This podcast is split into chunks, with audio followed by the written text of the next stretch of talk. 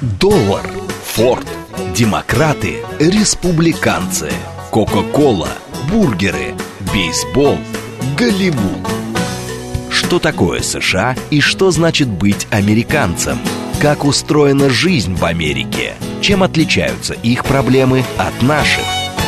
Об Америке без геополитики и военщины в программе Рафаэля Ардуханяна «Америка Лайт». Программа предназначена для лиц старше 16 лет.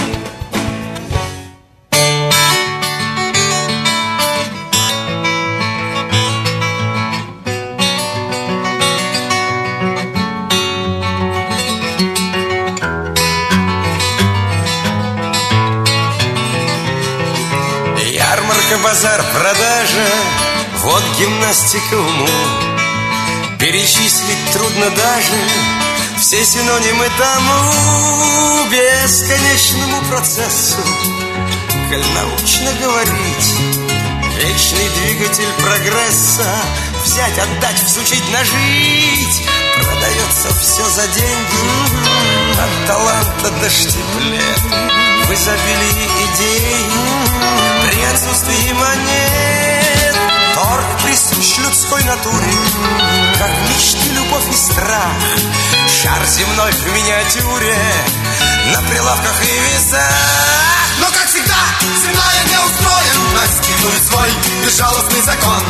Когда одним прибавочная стоимость Тогда другим с крутых яиц бульон.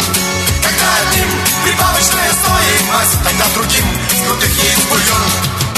Суть явления не в названии Рынок, ярмарка, базар. В этом страшном балагане Все живущие товар. Хочешь жить, умей вертеться. Дело, бизнес, интерес. Вечный двигатель прогресса. Это дьявольский процесс. Но, как всегда, земная не устроен Настигнует свой безжалостный закон. Когда одним прибавочная стоимость Тогда другим с крутых яиц бульон Но, как всегда, земная не устроен. Настигнует свой безжалостный закон Когда одним прибавочная стоимость Тогда другим с крутых яиц бульон Когда одним прибавочная стоимость Тогда другим с крутых яиц бульон Когда одним прибавочная стоимость Тогда другим с крутых яиц бульон Доб... Добрый вечер, уважаемые радиослушатели. Радиостанция «Говорит Москва», передача «Америка Лайт». Меня зовут Рафаэль Ардуханян, я автор ведущей этой программы.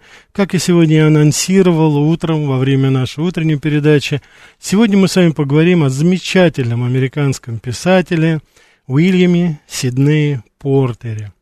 Я думаю, что вы все, может быть, больше знакомы с его псевдонимом О. Генри. Великий, неповторимый О. Генри, мастер короткого рассказа.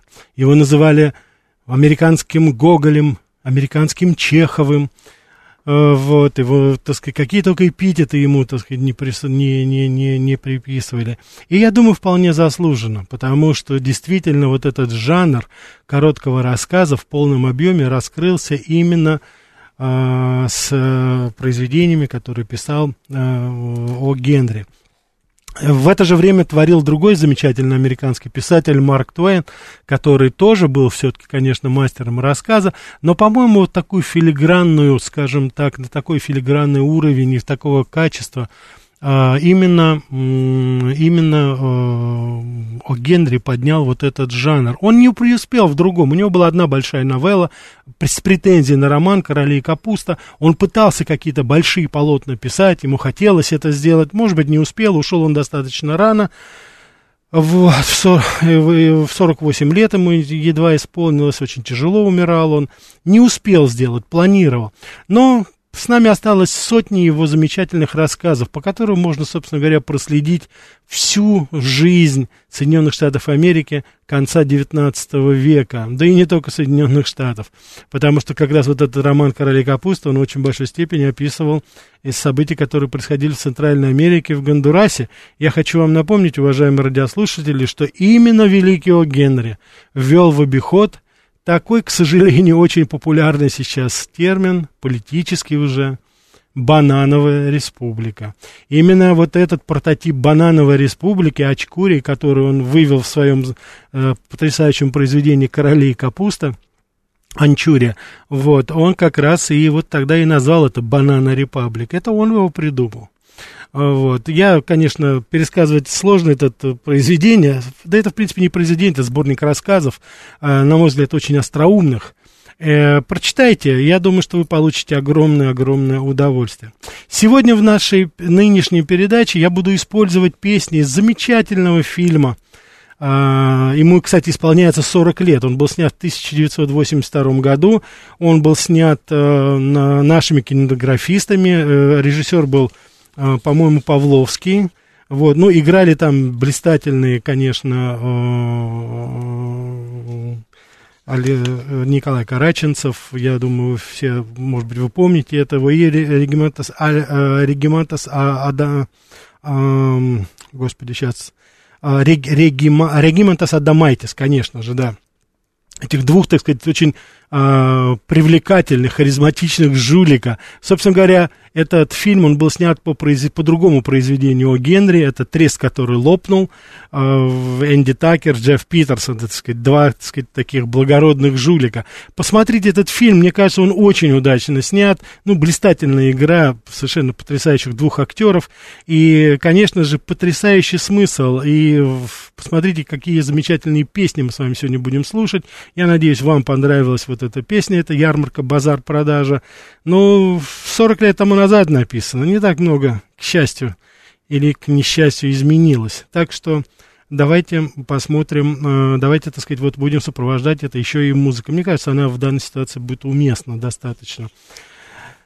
Что еще можно сказать? У Генри, конечно, он пленял не только вот э, остротой социальной тематики, он еще снискал широкое признание как непревзойденный пересказчик.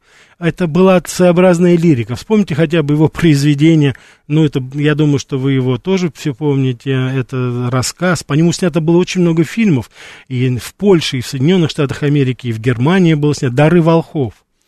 «Дары волхов» мы с вами, наверное вы, наверное, вы помните, это очень трогательная история, тоже не хочу ее пересказывать. Я думаю, те, кто из вас э, перечитает его, вспомнит, я думаю, вы умилитесь.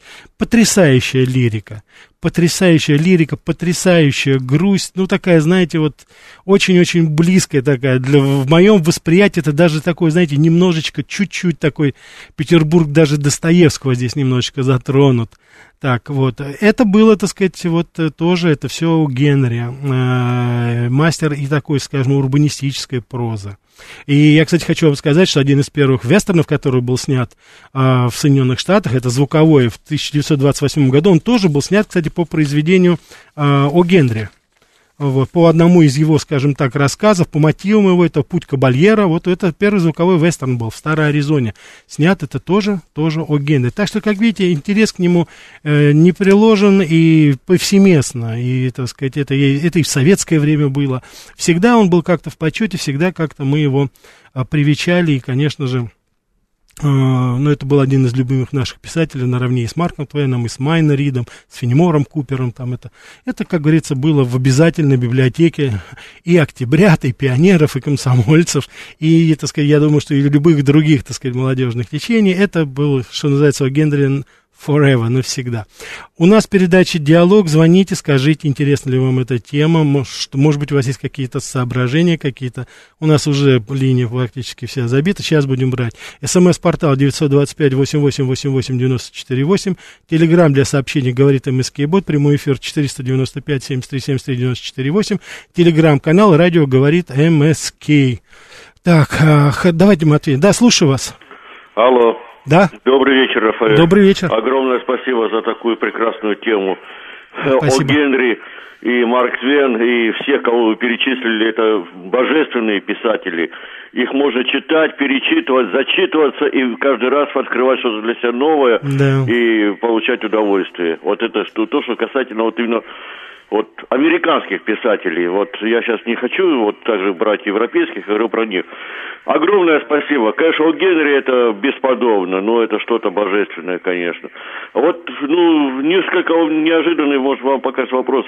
Вы знакомы с творчеством такого американского, я не знаю, как вы правильно сказать, писатель, поэт или, может, все вместе, Уолт Уитмен? Если да, то что бы вы могли бы сказать о нем? Вот интересный вообще это, ну... Я понял, да, я. Понял, да. Вот, да, спасибо. Да, Уолт Уитман, это, да, это известный поэт, тоже 19 века, и э, это такой, знаете, как говорится, ну вот, э, один из ведущих поэтов Америки.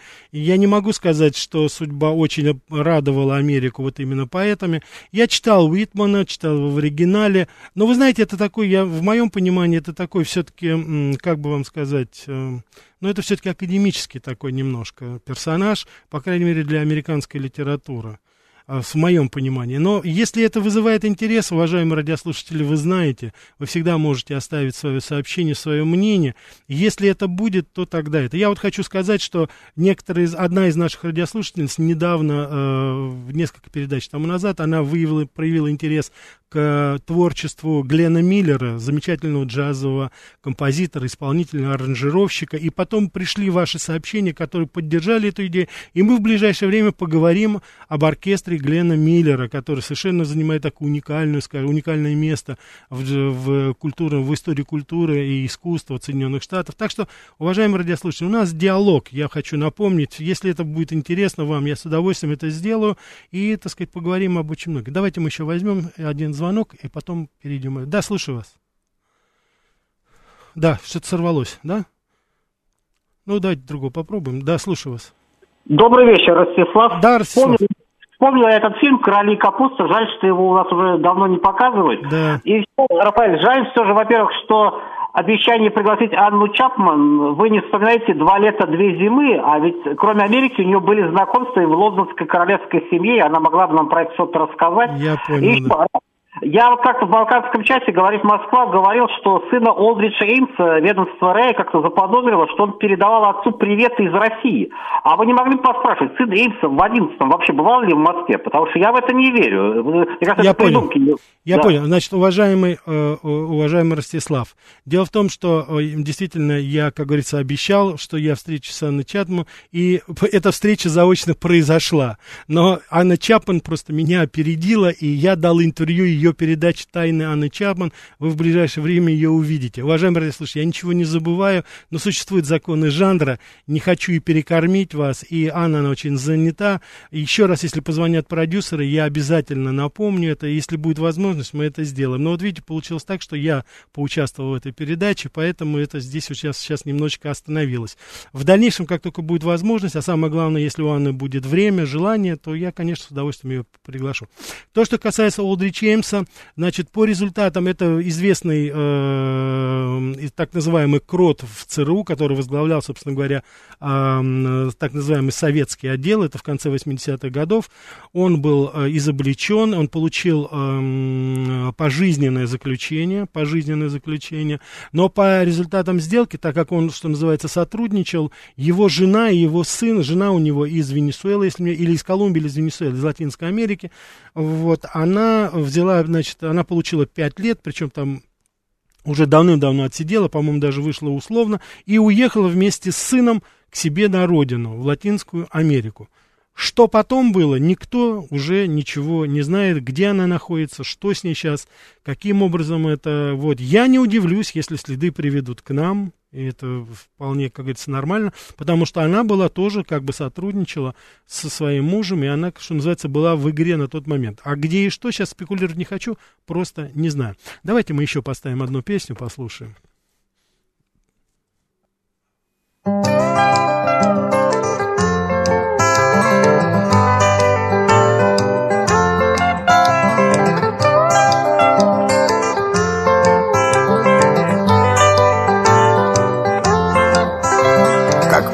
Плоская и стертая монета. На трех китах покоилась планета. И жгли ученых умников в кострах. Тех, что твердили дело не в китах Есть три кита. Есть три кита, есть три кита, и больше ни черта. Летит земля в пространстве утлой лодочкой, Но молим мы ловцы и рыбаки. Сглотни наживку, попадись на удочку, О, чудо-юдо, чудо рыбаки. Те три кита — основа мироздания, Запомните навеки их названия. Один азарт, Политика другой. Третий кит, конечно же, любовь. Лишь три кита, лишь три кита, лишь три кита. Другое суета. Летит земля в пространстве утлой лодочкой, Но молим мы ловцы и рыбаки. Сглотни наживку, попадись на удочку, О, чудо-юдо, чудо рыбаки.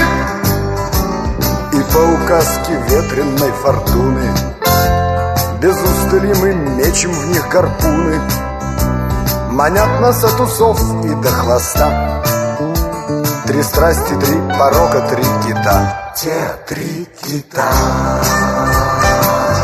Те три кита,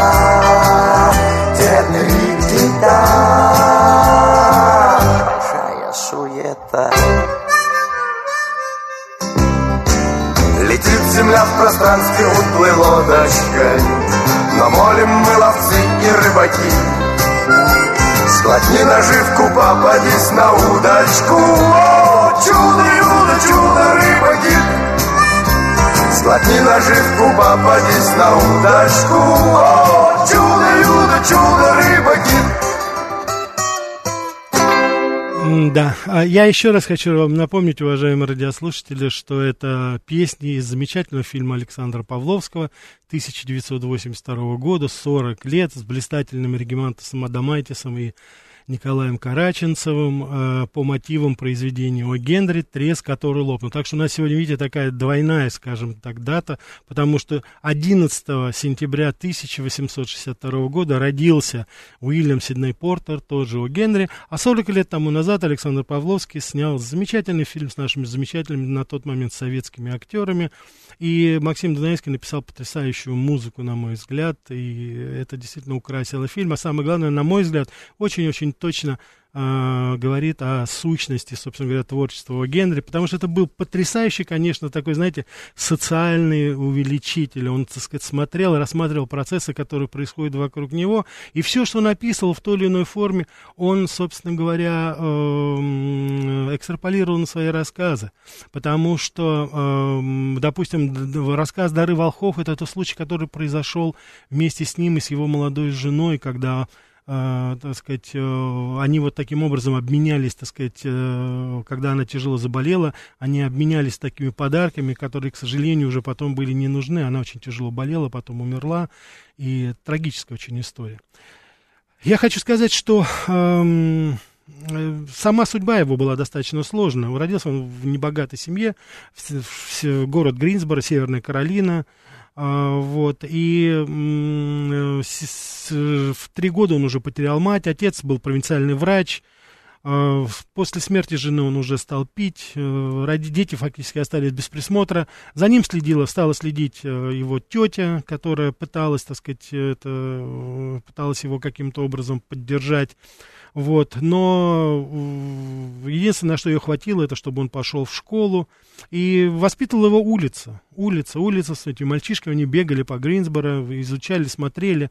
Перед ними вся панорама тогда юга Америки вот э, проходила. Это вот юг, знаете, после отмены а, рабства, это все было достаточно, знаете, все очень живописно, потому что новые процессы возникали, новые люди появлялись.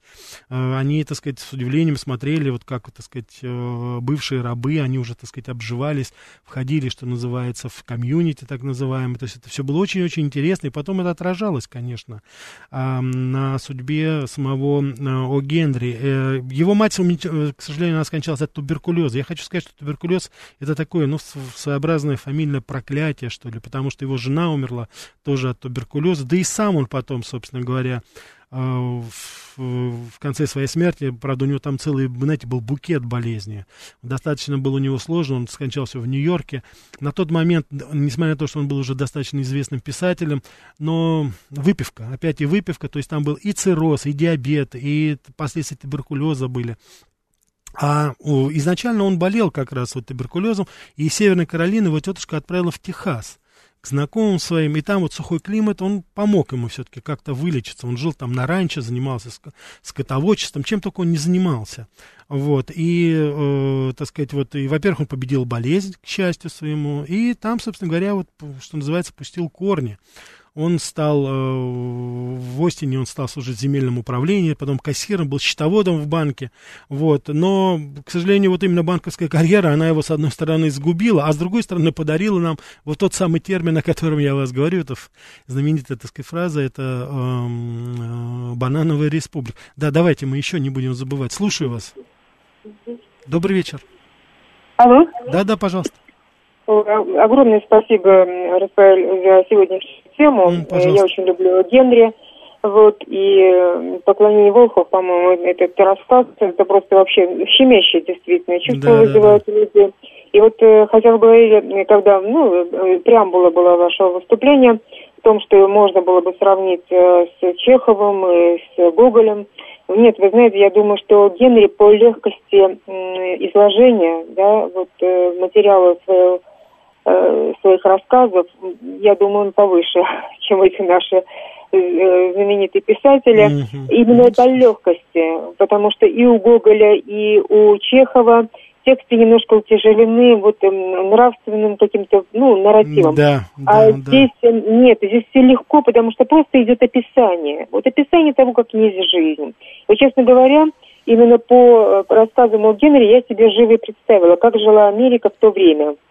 Угу. Потому что такие выписываются детали, которые мог подметить только очень наблюдательный человек, которого самого эти детали трогали. Вот они не просто проходили мимо его там зрения, сознания, там, они его трогали. И вот и он, описывая их, фактически передавал свое отношение. Э, очень хороший писатель. И мне, кстати, фильм тоже очень понравился. И особенно игра Караченцева. Мне даже показалось, вот когда я смотрела, значит, э, там несколько было возможностей посмотреть этот фильм. Э, когда я смотрела первый раз, я поймала себя на мысли, что вот эта роль Э, как каким-то образом э, э, возбудила в самом Караченце его истинную сущность. Вот не актерскую, а человеческую сущность. Поэтому он так великолепно и сыграл эту роль. Ну да, согласен, да, согласен с вами, да. да. Огромное спасибо. Спасибо вам, да, спасибо. Да, спасибо.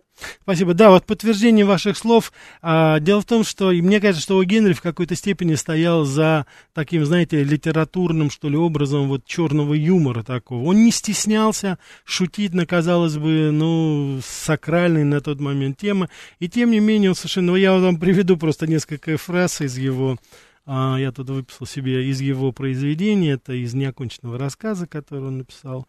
Вот. А кто они? Спросил я. Ну, как же, сказал он, это люди, которые нанимают на работу девушек, платят им 5 или 6 долларов в неделю. Уж не из ли их ли вы шайки, сударь? Да нет, ваше бессмертие, ответил я. Я всего лишь навсего поджег приют для сирот и убил слепого, чтобы воспользоваться его медиками. Ну, вот такая вот, как говорится, шутка в стиле, что называется, э, что называется о Генри, да. Вот. Э, и, так сказать, э, помимо всего прочего, конечно, э, когда любим мы сами, слово «любовь» — символ самопожертвования и отречения. Когда любят соседи, живущие за стеной, это слово означает самомнение и нахальство. Вот, так что в данной ситуации, как видите, тоже здесь такая, скажем так, определенная ирония, которая, как говорится, обо, абсолютно обо всем. Вот. Ну, есть такое, на меня, уважаемые женщины, не обижайтесь, а если это сейчас произнесут, допустим, в Америке, за это можно, я уж не знаю, можно угодить под суд. Генри в своем рассказе, а, значит, рука Всевышнего, рука, которая терзает весь мир. Единственное дело, в котором женщина превосходит мужчину, это исполнение женских ролей в водевиле. Ну, вот как вам это нравится. Это, как говорится, тоже у Генри. О Генри в свое время почему сказал, он сидел в тюрьме, за растрату в банке. После этого он сбежал в Гондурас, отсюда и банановая республика появилась. Но это тоже вот Генри, который сказал, когда его выпустили досрочно, ему дали 5 лет, он вышел после трех лет, он сказал так, что выходя из тюремных ворот, он, как говорится, говорит фразу, которую он потом цитирует. Тюрьма могла бы сделать большую услугу обществу, если бы общество выбирало все-таки, кого туда сажать. Сейчас интереснейший выпуск новостей радиостанции «Говорит Москва», а потом продолжим. Что такое США и что значит быть американцем? Как устроена жизнь в Америке? Чем отличаются их проблемы от наших? Об Америке без геополитики и военщины в программе Рафаэля Ардуханяна «Америка. Лайт».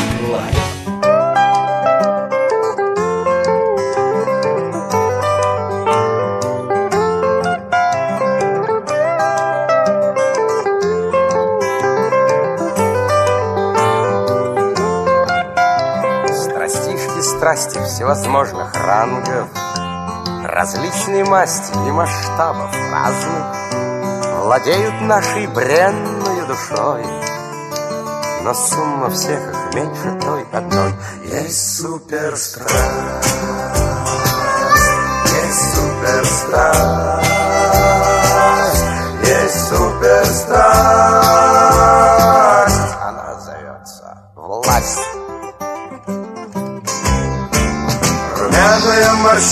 морщинистая личика В руках вязанье букли сединой. Кокетливая бабушка-политика Жила немногим барышне иной. Тщеславны люди власти, призрак слада И рвется в судьи спец по части взято. Шериф и тот, кто на расправу скор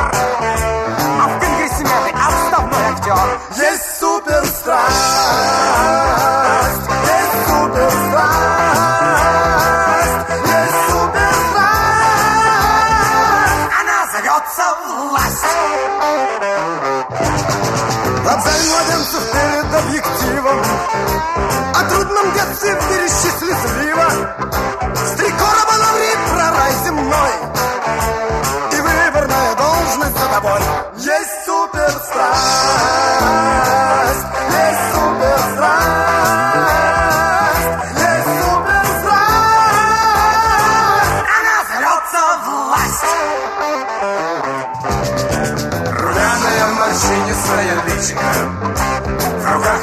вязанье букли сединой Кокетливая бабушка-политика Жила немногим барышней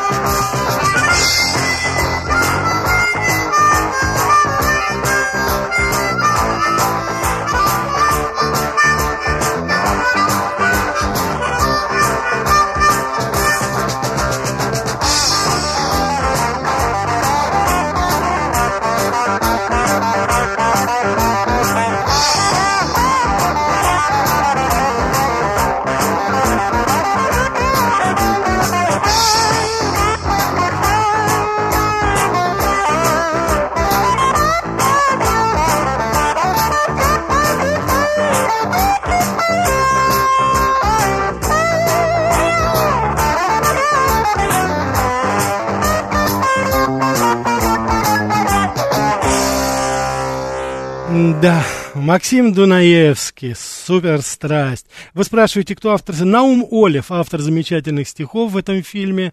Максим Дунаевский, Наум Олев. Так что вот мы будем благодарить этих людей. Александр Павловский, режиссер. Кстати, снимался фильм на Одесской киностудии.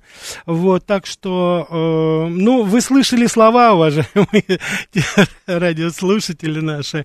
Это было написано 40 лет тому назад о лобзании младенцев перед э, объективами, о актеришках, которые стремятся в конгрессмены и во власть, о продажных судьях.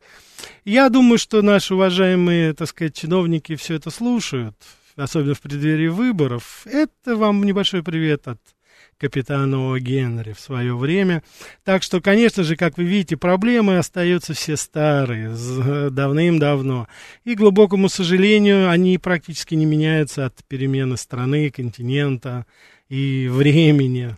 Вот. Тем более нам ценен опыт э, о Генри, который описывает это все, как это все было. Кстати, вот здесь вот вы э, пишете, спрашиваете, м, а о Генри как читается в оригинале, так же легко, как и на русском, сложно ли... Вы знаете, как раз у Генри является мастером вот афоризма, его все признают. Он достаточно легко читается, но надо втянуться, конечно, определенная подготовка нужна.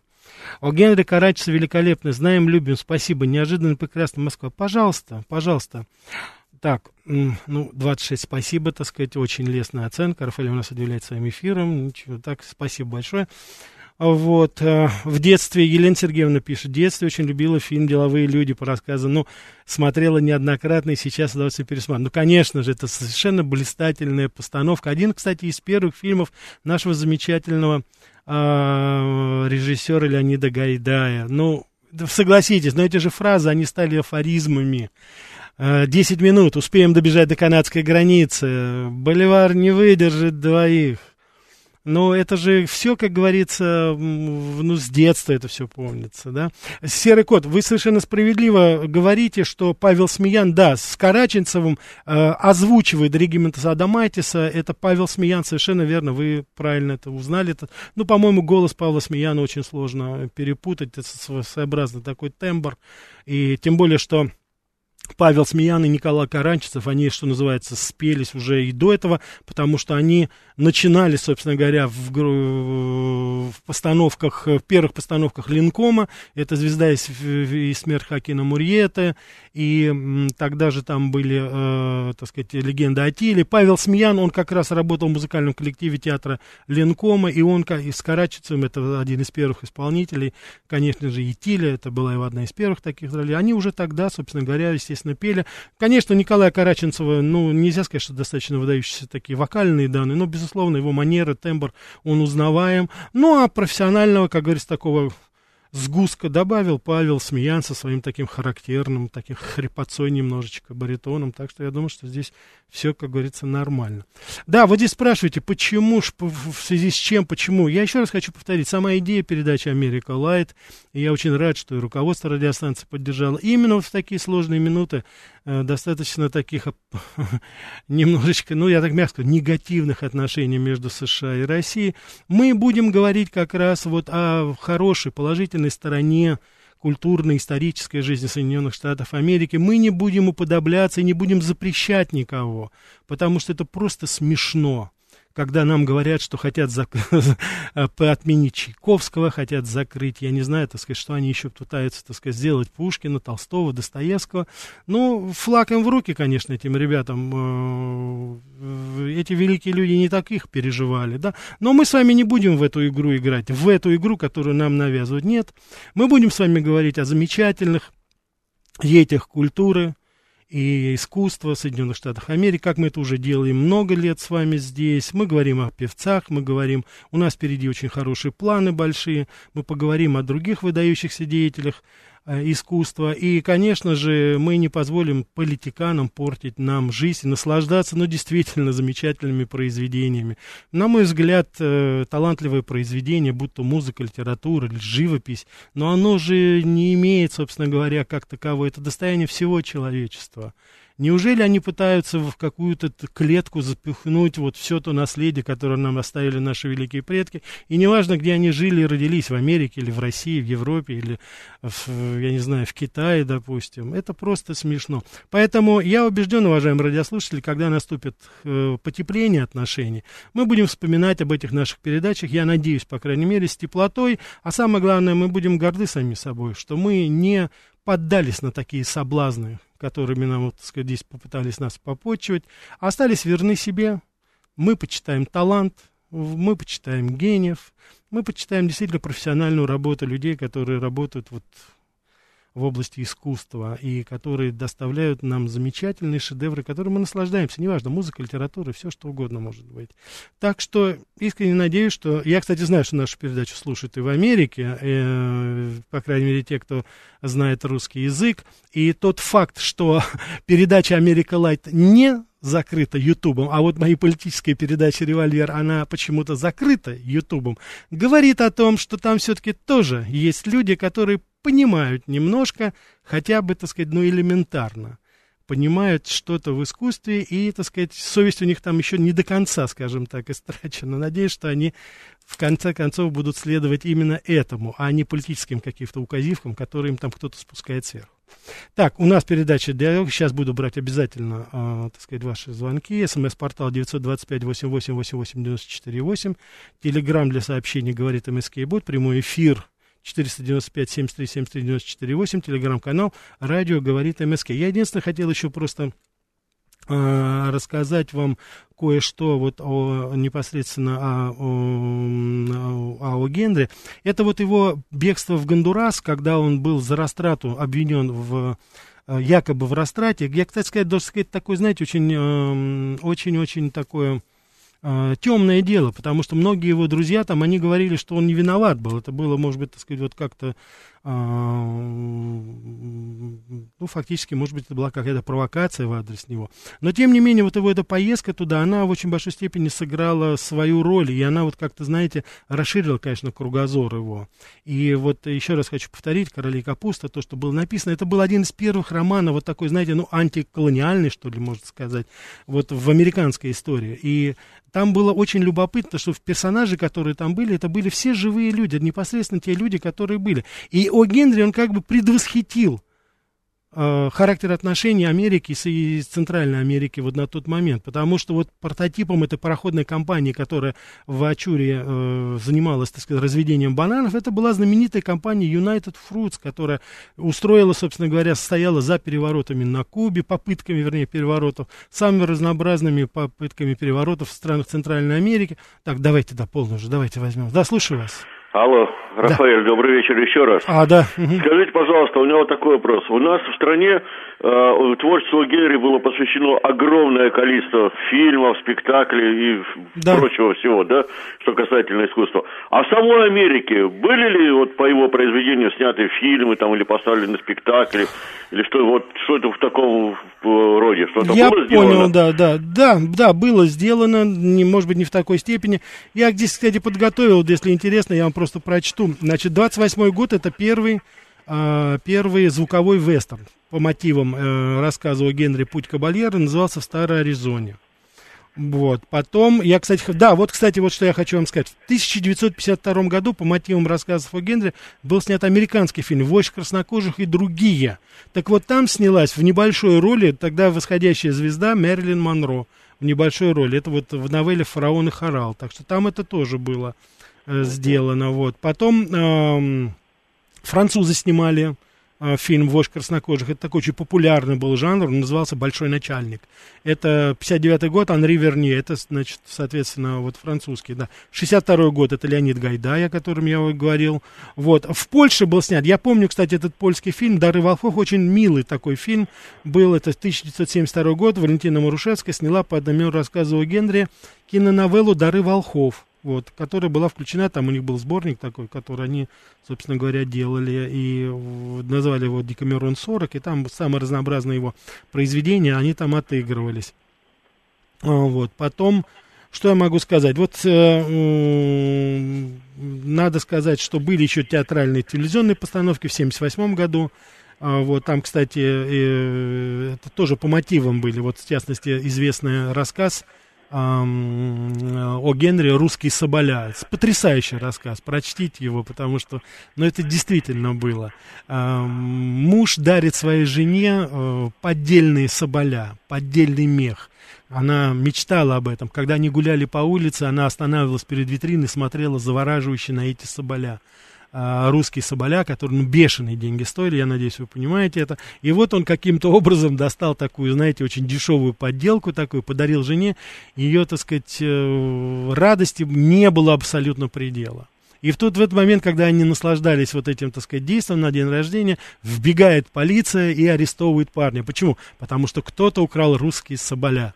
Но самое трогательное, вот посмотрите, ну это же действительно талант, талант о Генри был, да? Как он вывел героя? Герой не сознается в том, что это поддельные соболя. Напротив, стоя своей жены, он лучше признается, что он украл эти соболя, но он никогда не сделает больно своей любимой, которая на секунду подумает, что он ей подарил не настоящие соболя. А в этом рассказе это, конечно, был, наверное, синоним настоящей любви, что ли, к ней. Вот. Но трогательная же история. Прощите, узнаете, э, узнаете, как говорится, концовку потом. Да? Все, спасибо. спасибо. Да. Да, так что я думаю, что, уважаемые радиослушатели, конечно же, здесь э, э, действительно... Что еще я могу сказать? Тут еще у меня была одна очень любопытная фраза. Были постановки, конечно, в, э, в театрах очень часто были, здесь тоже было. Вот. Но потом вот, да, 98 год сняли, опять же, американцы сняли похищение Боб Кларка, похищение вождя краснокожих. Так что здесь тоже было, вот видите, как бы а, любят его, в принципе, любят его, в принципе, вот и режиссеры, и драматурги, поставляют, так сказать, постоянно в той или иной форме. Я, кстати, хочу сказать, вот здесь даже у меня есть 2010 год, пятая серия «С волками жить», это мультипликационный сериал, даже «Маша и медведь», знаменитый наш мультсериал, он, конечно, пародия вот был тогда на вождя краснокожих. Ну, как вы сами понимаете, вождь краснокожих здесь была, скажем так, женщина-вождь, это, это, это противная и очень, так сказать, озорная девочка Маша, которую какой-то бедолага умудрился украсть. Ну, что из этого получилось, зная характер этого персонажа, я думаю, вы все догадываетесь. Так, а теперь то, что касается вот у Генри, вопросы здесь у вас идут по поводу того, что откуда название у Генри. Вы знаете, это, в принципе, покрыто тайной немножко, потому что о Генри тут э, догадок очень много по этому поводу. Э, даже это, так сказать, вот э, он сидел в Агая Пенитеншери тюрьма, Огайо э, тюрьма, вот Пенитеншери. И если мы уберем там буквы, то из этого можно убрать некоторые буквы, то там этот будет персонаж О Генри будет, будет сказано об этом. Но говорят, что это еще, э, значит, э, когда он еще работал в аптеке, был один, так сказать, там персонаж, который был э, французский фармацевт, который созвучен его фамилии, фамилия тоже была. То есть здесь было очень непонятно. Он взял этот персонаж тогда, когда начал писать, вот особенно после того, как его привлекли к суду, он просто хотел изменить, это был его псевдоним. Так что здесь пока... Давайте мы возьмем еще. Да, слушаю вас.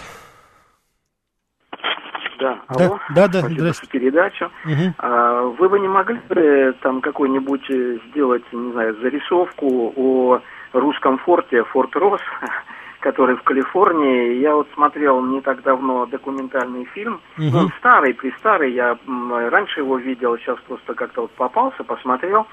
И вот как, э, ведь там все американцы, ну, имеется в виду не русского происхождения, а там всевозможного, они ходят в русских рубахах, там, в русских костюмах национальных, угу. и таскают эти старые пушки, которые на учение выкатывают, э, ну, которые остались еще тогда от русского форта. Форт Росс этот, угу. и э, все спорят, и там э, никак не могут разобраться, какие же правильно команды подавать, вот э, когда подавать команду «Огонь», чтобы стреляла пушка, или когда подавать команду «Пли». И вот они разделились, вот все спорят там и спорят. Хорошо, я вас это понял, очень да. старый фильм. Ну и по поводу Генри, конечно, ну это потрясающая вещь. Особенно вот мне нравится его доктор, этот Вов Ху, Угу. По-моему, как-то так его звучит. Но он похож на всех этих русских нынешних докторов. Вообще удивительно, во всем мире это доктор, а у нас врач называется. Это человек, который, наверное, так заговаривает зубы или так врет. Вот, э, ну, удивительно просто. Но вот Вовху это действительно прототип, бы и у нас бы сошел бы ну, имеется в виду... Я ну, понял, да, спасибо. Должен, я спасибо. понял, да, я понял, да. Я не совсем соглашусь с вашей трактовкой насчет врача, доктора, допустим, да, это действительно юмористический персонаж, вот, ну, читали это русского, допустим, доктора-врача, мне сложно говорить. Давайте мы еще возьмем. Слушаю вас. Добрый вечер. Добрый да. вечер. Это. Виктор 26-й, да, да, да, Рафаэль. Да, да, да, здравствуйте. Я к вам официально обращаюсь. Да. Уважаемый Рафаэль, а нельзя ли, как говорится, замутить тему про Аляску? Вы же все-таки дипломат, вам же Как Мгм. говорится, библиотека имени Ленина больше дадут информации, чем простому, как Я говорится, понял. э, смертному, а? Хорошо, я Глагол- вас понял, да, спасибо. Ну, спасибо. спасибо вам, да, да. Ну, я дипломат еще тот, конечно. Вот, ну, Аляска, опять же, тема открыта, уважаемые радиослушатели. Пожалуйста, если интересно, пишите, пожалуйста, и если это будет, как говорится, общий, я увижу интерес, я с удовольствием это сделаю, по возможности, конечно, потому что, ну, это, наверное, это, эта земля, этот штат стоит того, чтобы они, может быть, отдельно поговорить. Тут э, проблем у нас, как говорится, особых нет, и по определению, собственно говоря, и быть не может. Уважаемые радиослушатели, наша передача постепенно-постепенно подходит к концу. Я что хотел сказать, дело в том, что, эм, конечно же, прежде всего, особенно тех, кто, изучает английский язык, э, я настоятельно рекомендую прочитать о Генри в оригинале.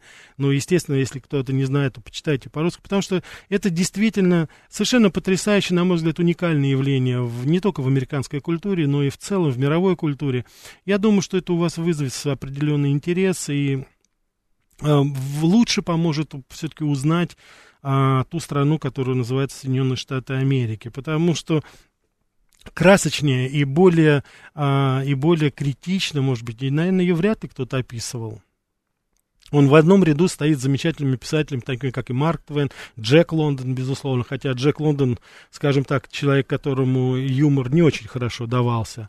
А, вот. а у Генри это действительно это легкий человек, который с юмором прожил достаточно сложную жизнь, но тем не менее он сохранил какие-то жизненные силы для того, чтобы с юмором говорить. о- и это в какой-то степени передает дух Америки по крайней мере, того времени, время, когда люди открывали для себя новые горизонты, продвигались, осваивали земли. Конечно, там, я не хочу радужную картину сейчас рисовать, вы все прекрасно знаете, с чем это порой было связано и как это все, а, так сказать, соотносилось, но в любом случае это по- поможет лучше понять, потому что э, сейчас в Америке тоже происходят очень турбулентные события, но м, пока не видно, не видно того Генри, который бы это с таким же юмором, с такой же хлесткостью э, описал бы то, что происходит в Америке. Да вообще-то, я думаю, если бы сейчас бы такой вот у Генри бы написал бы что-то вот в таком духе, в каком пел Караченцев и Смеян э, вот из фильме, да, вот по поводу коррумпированных чиновников, по поводу лобызания детей на камеру, ну и так далее, и так далее. Я не думаю, чтобы его, вы знаете, его, наверное, бы YouTube бы запретил бы, этот, этот фильм, этот ролик,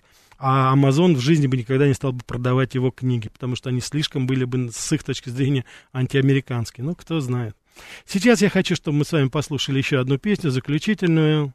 И давайте поблагодарим еще раз великого Уидни Сиднея Портера о Генри за его замечательное творчество. Спасибо вам, капитану Генри. Наш славный пароходик уткнулся лбом в причал, Волна качает сходни, приехали, финал. Все позади, и мель, и риф, все тридцать три несчастья, С ними наручники, шериф. Пришла пора прощаться, Прощай, веселый пароход. Прощайте, капитан О Генри, Героям вашим не везет, Но повезет еще, наверное, Покуда в вечной суете Не надоест земле вращаться, Всегда рискуешь оказаться Не со щитом, так на щите